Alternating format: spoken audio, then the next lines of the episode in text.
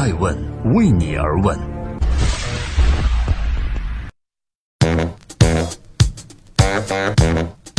Hello，各位好，二零一七年的二月六日，欢迎聆听守候爱问每日人物，我是爱成，每天八卦风口浪尖的商业人物，讲述他们的创新和创富法则。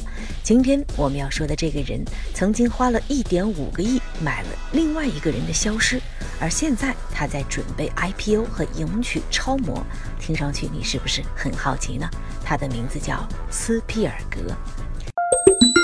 今日又有消息传来，有一家来自美国的互联网社交公司将要上市了。这就是美国一款月后即焚的社交应用软件 Snapchat 的母公司 Snap。目前，这家公司已经向美国的证券交易委员会提交了 IPO 申请文件，计划融资三十亿美金，预计将于三月份在纽约证券交易所上市。如果一切顺利，这将是在阿里巴巴成功上市之后最大规模的科技公司 IPO 了。截止到目前为止，在 Snap 公司里面有两位联合创始人，分别是艾文·斯皮尔格和鲍比·墨菲，分别占有公司百分之二十二点二的股份。按照这两位创始人的股份，如果乘以最后一轮融资的单股股价十五点三六美元来看的话，双方的身价都已经达到了三十五亿美金。作为联合创始人兼 CEO 的斯皮尔格引起了艾问的注意。他生于一九九零年，毕业于斯坦福大学。在二零一四年，他的个人身价就是十五亿美金，被福布斯杂志评为世界上最年轻的亿万富翁。另外，斯皮尔格的名字在去年还曾经出现在很多娱乐杂志的版面，那就是因为去年的时候，他与著名的模特米兰达·可尔订婚了。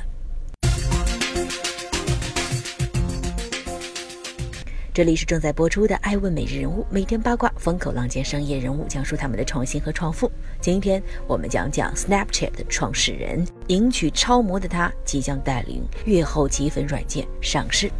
Snapchat 上线于二零一一年。说起这款软件的诞生，还伴随着一场创始人之间的斗争。Snapchat 创始人其实有三个，除了斯皮格尔和墨菲外，还有一个名叫雷金纳德·布朗。他是第三位公司的创始人，而他们三个呢，则是斯坦福大学的校友。据他自己所说，关于创造一款可以月后即焚的应用这个产品创意是他自己想出来的，并且他与斯皮格尔和墨菲一起进行了产品的开发。但是就在产品正式上线前一个月，他被踢出了局。在二零一三年，布朗起诉另外 Snapchat 两个创始人侵犯了自己的知识产权。在二零一四年，Snap 与联合创始人布朗达成了和解协议，向其支付一点五七五亿美金。就在这之后，布朗作为创始人就很少出现在媒体的报道之中了。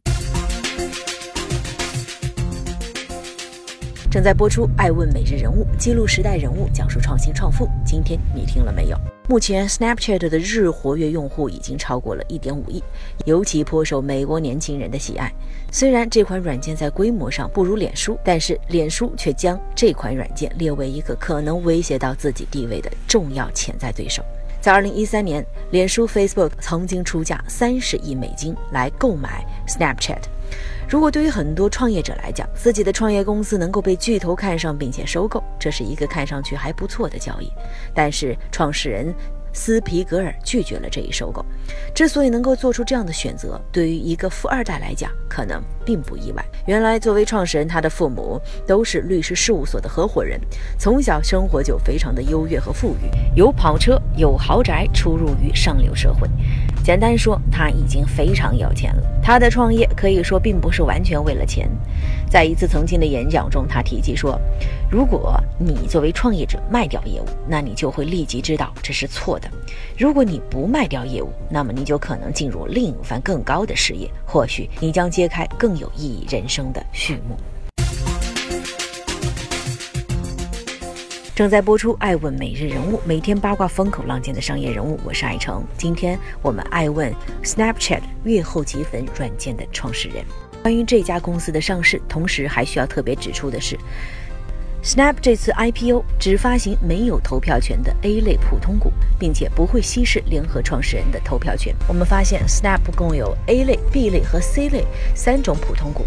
B 类普通股每股对应一个投票权，C 类的普通股呢，每股对应的是十个投票权。B 类普通股和 C 类普通股持有人将针对所有提交给董事会的事项共同投票，而 C 类普通股只有两位创始人才有。这也意味着两位创始人各掌握着公司百分之四十四点三的投票权。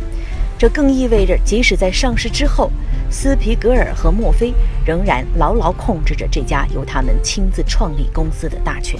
虽然目前 Snapchat 正准备上市二零一六年它的营约约为四亿美金，相对于二零一五年的五千九百万美金，增长达到六倍多，但是这家公司仍然还没有实现盈利。同时，Snapchat 用户增长正在放缓。在他的招股书中，有关风险要素的分析中写道说。我们几乎所有的营收都来自广告。如果无法吸引新的广告主，流失老的广告主，或者这些广告主的开支减少，便会对我们的业务产生严重影响。我们所在的行业竞争激烈，我们面临着重大竞争，并预计这种竞争还会继续加剧。如果我们不能维持或者提高市场份额，我们的业务可能会受到影响。这些都将是斯皮格尔接下来面临的挑战。我是爱成爱问的创始人爱问，为你而问，让内容有态度，让数据有伦理，让技术有温度。